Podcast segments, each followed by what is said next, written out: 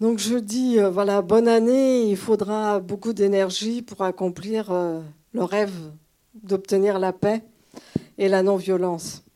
Euh, je dirais dans toutes ses formes, et notamment le respect des droits de l'homme, le plus élémentaire des droits qui ne sont pas respectés, et là je pense particulièrement aux migrants aujourd'hui.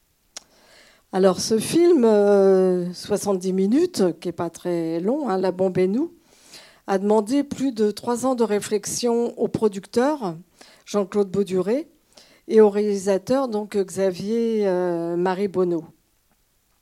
Il a demandé aussi un financement participatif pour le finaliser.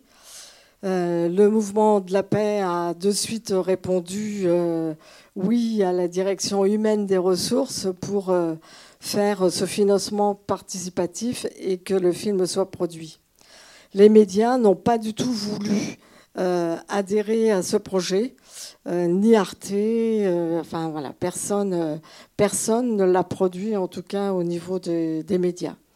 Donc ce serait presque la première question, pourquoi? Ils ont choisi en tout cas, ce réalisateur et ce producteur, de dépasser les pensées toutes faites, le prêt-à-porter intellectuel de ceux qui sont pour le désarmement, les formules lapidaires des contre, ils ont voulu proposer du sens, rendre le complexe intelligible pour tous, envisager des solutions et des pistes de réflexion. Et ce sera notre débat de, tout à l'heure. J'espère que vous resterez nombreux euh, après le, après le film. Donc euh, voilà, en intervenant, on a Francis euh, Laine, qui peut se présenter, qui est l'auteur alors d'un fascicule, d'un mémoire euh, qui s'appelle Le deuil d'Hiroshima et Nagasaki. On pourra en reparler tout à l'heure.